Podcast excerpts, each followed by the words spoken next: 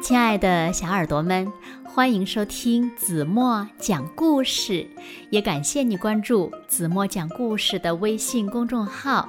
我是子墨姐姐。夏天到来了，小老鼠们总是觉得身上黏糊糊的，于是呢，十四只老鼠一起到溪边洗衣服。那么，在河边都发生了哪些有趣的事情呢？让我们一起来从今天的绘本故事中寻找答案吧！一起来听故事《十四只老鼠洗衣服》。小耳朵准备好了吗？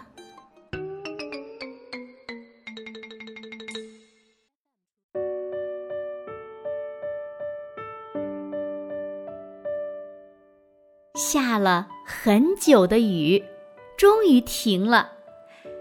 夏天的阳光照进森林，油蝉开始叫了起来。妈妈说：“把衬衫、短裤、睡衣、床单都拿了出来，我们去洗衣服吧。”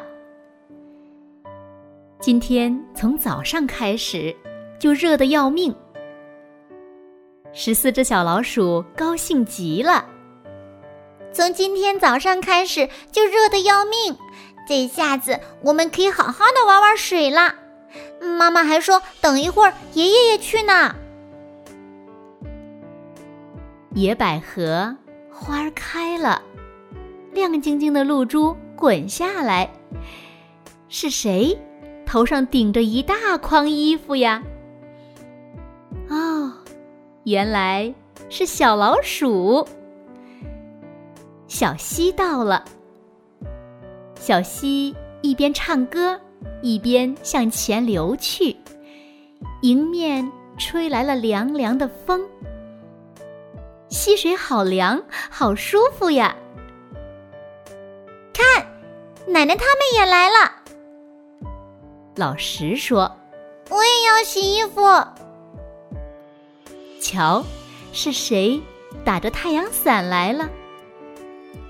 刷啦，刷啦，搓衣服的是老四，啪嗒啪嗒打衣服的是老五，吧唧吧唧踩衣服的是老三。床单儿太大了，要四个人一起洗，两个人一起拧，像拔河一样，使劲儿，使劲儿，哈。洗衣板成了小青蛙的小船，在树上搭个晾衣台吧。爸爸、老大和爷爷也来了。哎呀，不好了！青蛙的小船被水冲走了，就要掉进瀑布里去了。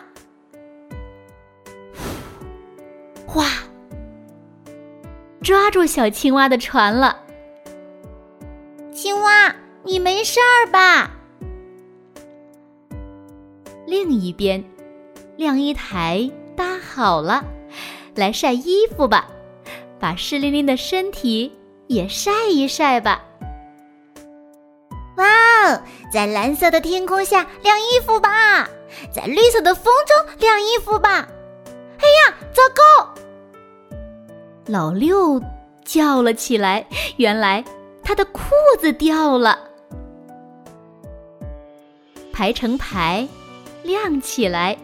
老二的背心，老七的衬衣，老八的裤子都挂好了。天上的云好白，好高。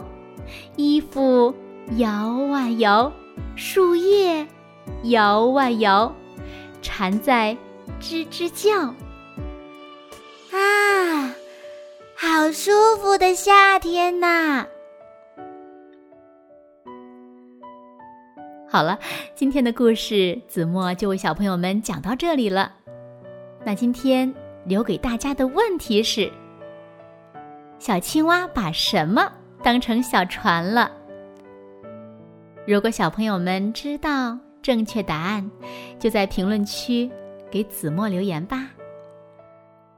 好了，今天就到这里啦。夏天来了，肯定呀，有很多小朋友喜欢到河水里去玩。但是子墨在这里呢，一定要提醒小朋友们，不管我们去游泳馆也好，或者是小溪边也好，小河边也好，一定要在爸爸妈妈的看护下才可以哦。有很多小朋友说了，我会游泳，我不怕。